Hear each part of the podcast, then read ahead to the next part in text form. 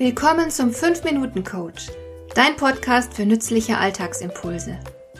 Ich heiße Marion Lemper-Püchlau. Als erfahrener Coach habe ich jede Menge psychologische Tipps für dich, mit denen du leichter durch den Alltag kommst, damit dein Leben ein bisschen einfacher wird.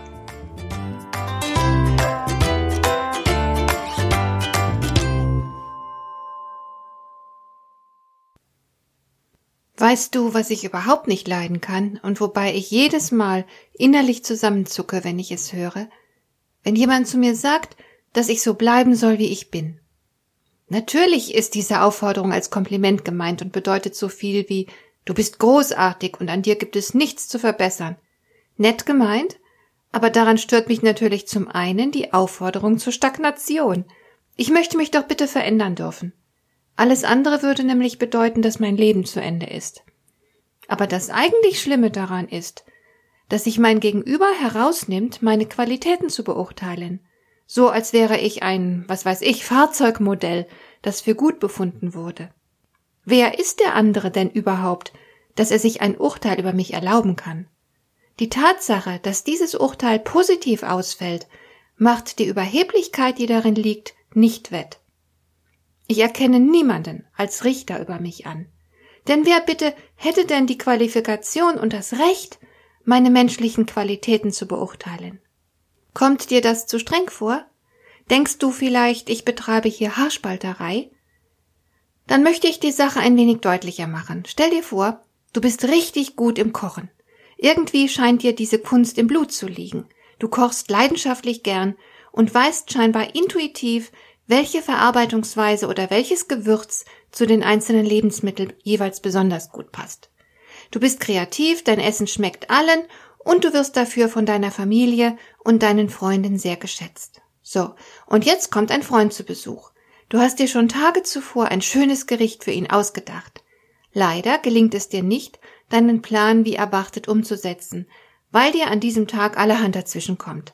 Es fehlt eine wichtige Zutat weil dein Lebensmittelhändler sie nicht im Laden hatte und dir die Zeit fehlte, noch woanders hinzugehen. Während des Kochens bist du nicht bei der Sache, weil dir ein Problem im Kopf herumgeht. Und dann kommt vielleicht noch ein Anruf und du lässt das Gemüse zu lange anbraten, so dass es nicht mehr so knackig ist. Als schließlich alles fertig ist, bist du ziemlich unzufrieden mit dem Ergebnis. Die Qualität ist deutlich schlechter, als du es von dir selbst gewohnt bist. Und was am Ende herausgekommen ist, ist weit von dem entfernt, was du dir ursprünglich vorgestellt hattest. Eine deiner schlechtesten Leistungen, wie du findest. Und jetzt kommt ein Gast und er lobt dein Essen in den höchsten Tönen.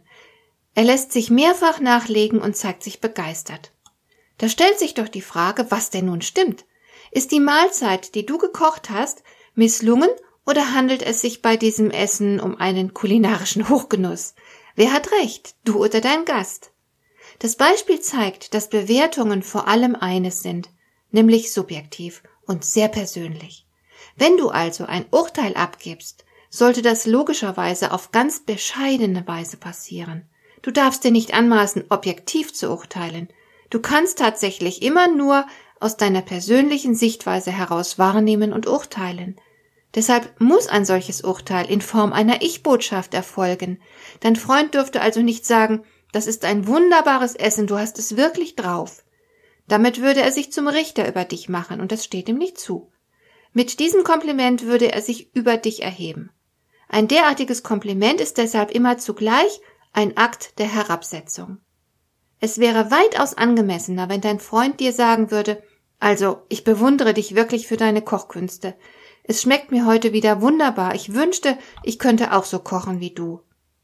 Das ist ein sehr schönes Kompliment, das man auch wirklich annehmen kann. Der andere spricht nur aus seiner persönlichen Perspektive heraus. Er macht sich nicht zum Richter. Er beurteilt deine Kochkünste auf der Basis seiner eigenen persönlichen Maßstäbe. Und das steht ihm natürlich zu. Er macht die Subjektivität durch die Ich-Sprache sichtbar. Und so sollte es sein. Zugleich klingt ein derartiges Kompliment viel wahrhaftiger und echter. Ich jedenfalls kann mich über solche Komplimente wirklich freuen. Hat dir der heutige Impuls gefallen? Dann kannst du jetzt zwei Dinge tun. Du kannst mir eine Nachricht schicken mit einer Frage, zu der du gerne hier im Podcast eine Antwort hättest. Du erreichst mich unter info at lemper-püchlau.de und du kannst eine Bewertung bei iTunes abgeben, damit diese Sendung für andere Interessierte sichtbarer wird. Schön, dass du mir zugehört hast.